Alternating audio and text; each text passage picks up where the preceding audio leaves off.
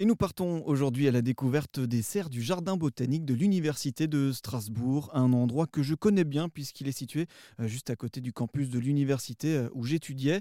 Un véritable écrin de verdure en plein centre-ville et parmi les nombreux bâtiments, euh, l'un d'entre eux abrite des plantes que l'on n'a pas forcément l'habitude de voir ici en Alsace. On est dans la serre tropicale humide. 12 mètres de haut et 450 espèces de plantes. Nous sommes en compagnie de Frédéric Tourné, le responsable des collections du Jardin botanique on entend l'eau en fait. Et alors justement là, ma collègue est en train d'arroser parce qu'en fait, en forêt tropicale humide, il pleut des mètres d'eau par an en fait. Donc les plantes ont énormément besoin d'humidité. Et donc on, arrose constamment. Et c'est aussi pour ça que les plantes sont dans une serre, c'est pour maintenir en fait l'atmosphère confinée. Si on les avait dehors, en fait l'été, finalement, on a aussi 25 degrés l'été, mais on n'arriverait jamais à avoir cette humidité. Mm. Voilà. Et c'est vrai que quand on rentre, alors on a coupé le chauffage là, donc on ne se rend pas trop compte, mais c'est vrai que voilà, l'hiver, vous avez 14 degrés dans la serre froide, et ici, vous avez 25 degrés. Et 90% d'humidité. Hein. Parce que, alors vous le voyez, les plantes, elles sont exubérantes. Hein. Vous avez euh, des feuillages énormes, des feuilles qui font 3 mètres de long, des palmiers, des ficus, des bambous, des, bananiers, des choses comme ça. Et donc, ils ont besoin de chaleur et d'humidité. Donc, quand on dit humidité, c'est de l'eau de l'arrosage, mais aussi en fait pulvériser de l'eau dans toute la serre pour que ça ruisselle sur le feuillage, etc. Quoi. C'est une serre. Alors, les serres construites à l'époque allemande ont été détruites, en fait, suite à un orage de grêle dans les années 60. Euh, et donc, on a reconstruit à la place l'Institut de botanique, donc des espèces de tour rectangulaire qui est là-bas, et les locaux actuels du jardin, et donc cette serre. Voilà. Donc, elle fait quand même une douzaine de mètres de hauteur, donc c'est quand même pas mal, hein, finalement. Même si, euh, en forêt tropicale, les arbres, ils font 30 mètres. Donc, on est obligé de les tailler systématiquement. Alors, voilà. Donc là, en fait, euh, on voit d'ailleurs, ils ont bien poussé cet été. Alors, on va fermer au public cet hiver, janvier-février, et on profite de cette période de fermeture. Donc mes deux collègues, là, qui, euh, Amandine et Hugo, là, qui sont là, qui s'occupent des serres, euh, durant la période de fermeture, ils, ont, en fait, ils vont prendre du matériel d'escalade, des baudriers, des cordes. Ils vont en fait s'accrocher sur les piliers en fait, de la serre. Ils vont monter à la cime des arbres et ils vont tailler. Alors, ça va être une taille euh, légère aussi. Enfin, ça va être assez sévère, mais bon, on va quand même essayer de garder le port de l'arbre. Mm. Ce qui va permettre de retirer en fait les branches qui occultent la lumière. Parce qu'en fait, si on ne taillait pas, l'année prochaine, en fait, il fait nuit dans la serre, en fait. Hein. Ils vont mm. tous pousser vers là. Donc on est obligé de faire de la taille euh, très régulièrement. Donc là, vous voyez, on a un palmier devant nous. J'ai demandé quelle, quelle, était cette plante-là. C'est un palmier en fait originaire de l'île de la Réunion, et vous voyez la palme en fait. Elle est énorme. Elle fait 3 euh, mètres de, circonférence quasiment. Euh, c'est assez impressionnant. Alors il en fait 2 à 3 par an. C'est très impressionnant. Et là, on, a, une, vue hein, sur, la, sur la mm. serre, donc avec des figuiers, des arbres, euh, des, des cicasses, etc. Le figuier, je me risque, c'est celui-ci ah. Alors, on l'appelle le figuier lyre, parce qu'en fait, la, feuille ressemble en fait à, l'instrument de musique, en fait, hein, la lyre. Et, la feuille, en fait, elle a deux petites oreillettes. Je vais décrocher une, voilà. Vous voyez, elle a deux petites oreilles comme ça. Ça, c'est très caractéristique, voilà, pour le figuier lyre. Super cette, euh, cette feuille. Hein. Alors, c'est euh, le public qui l'adore, hein, cette serre, c'est très dépaysant, etc. Mais nous, ça ne nous empêche pas non plus d'expliquer des choses, en fait, hein, scientifiquement. Euh, et alors, notamment, on a vu tout à l'heure, quand on est rentré dans la serre froide, on a vu les plantes de milieu aride. Donc, dans un, dans un désert, le problème, c'est l'eau. En fait, il n'y a pas d'eau, donc les plantes vont, s'adapter en, en, stockant l'eau, par exemple, au sein de leurs cellules.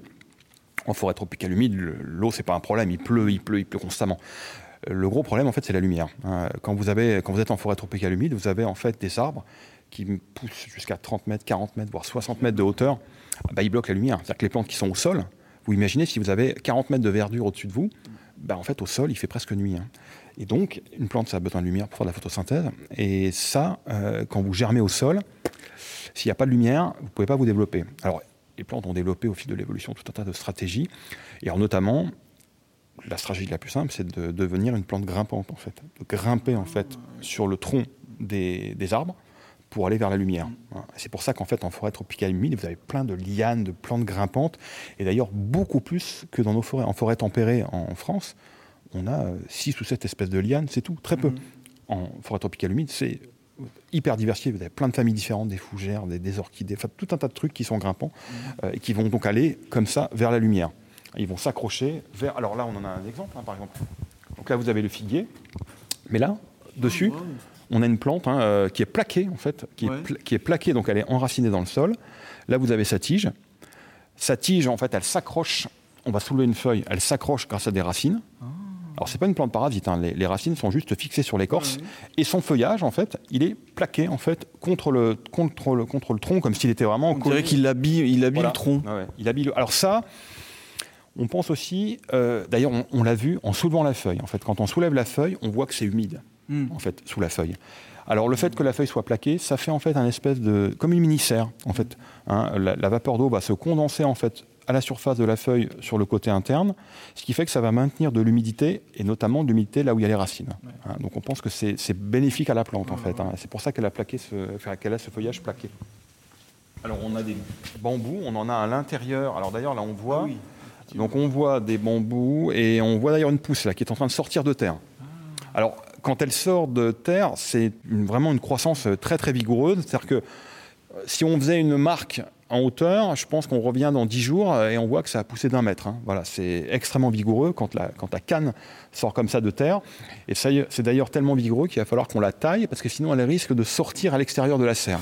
Hein. Euh, pareil, les collègues, en fait, ils sont obligés de tailler les bambous régulièrement parce qu'en fait, le risque, c'est comme on a des vasistas sur la partie haute pour ventiler, c'est qu'ils poussent à l'extérieur. Puis qu'en hiver, quand vous voulez fermer les fenêtres, vous pouvez plus parce que le, bambou a poussé à l'extérieur. Quoi. Voilà. Donc, on est quelquefois obligé de, de, les limiter un tout petit peu. Alors, on sait, on sait à quelle moyenne ça pousse euh ah bah en, forêt tropicale humide, ça, peut être de plusieurs centimètres par jour. Alors, vous ne le voyez pas à l'œil nu. Par contre, vous mettez un repère et vous venez le lendemain, vous voyez la, pousse. Hein, voilà. Ah Il y a des bambous qui poussent à l'extérieur, hein, on en a aussi dans le jardin. Euh, mais cette espèce-là est, tropicale, euh, donc c'est eux qui ont les plus grandes vitesses de croissance, aussi le, très gros diamètre. Hein. Ça, c'est très rare d'avoir ces diamètres-là à l'extérieur en, France. Très, très, très gros bambous qui sont assez impressionnants. Et donc, ils atteignent le fêtage de la serre, donc qui est à 12 mètres très, très facilement. Quoi. Mm. Voilà. Là, on a, alors, on a aussi le long de la serre, dans des pots, des plantes utiles. On a vu tout à l'heure des plantes utiles à l'extérieur. Mais en fait, euh, on a des plantes aussi médicinales, alimentaires dans toutes les régions du monde. Et donc là, on a des plantes à fruits, à sucre. Là, vous avez le cacao. Hein, ah. alors, on voit le, alors, le feuillage est, vraiment. Ça fait un, le, vous voyez, c'est. Euh, j'avais des enseignants en botanique qui me disaient que c'était le, c'est le, bruit des billets de banque. Hein. vous voyez, le cacao, c'est le bruit du billet de banque. Voilà. Hein. alors, le feuillage est, très, très impressionnant. Et effectivement, la plante, bah, bah, on a des fleurs ici. Alors la fleur est très peu spectaculaire, hein. mhm. elle est toute petite, et donc s'il euh, y a fécondation, on, aura peut-être en fait une cabosse hein, euh, sur, le, sur la plante. Hein. Voilà. Le bixa, qui est une plante à teinture, alors c'est, euh, en fait, quand vous ouvrez en fait le, fruit, vous, pouvez récupérer, c'est ce qu'on appelle le roucou, donc c'est un colorant alimentaire. et les tribus en fait amérindiennes de l'Amazone, en fait, quand vous les voyez avec des espèces de marques rouges sans euh, sur le visage, c'est du, euh, c'est du roucou, en fait. Hein. C'est, une substance, une teinture euh, qui est utilisée à partir de cette plante. On a le, le cotonnier, par exemple. N'hésitez pas à venir visiter la serre. Tous les horaires sont sur le site du jardin botanique de l'Université de Strasbourg.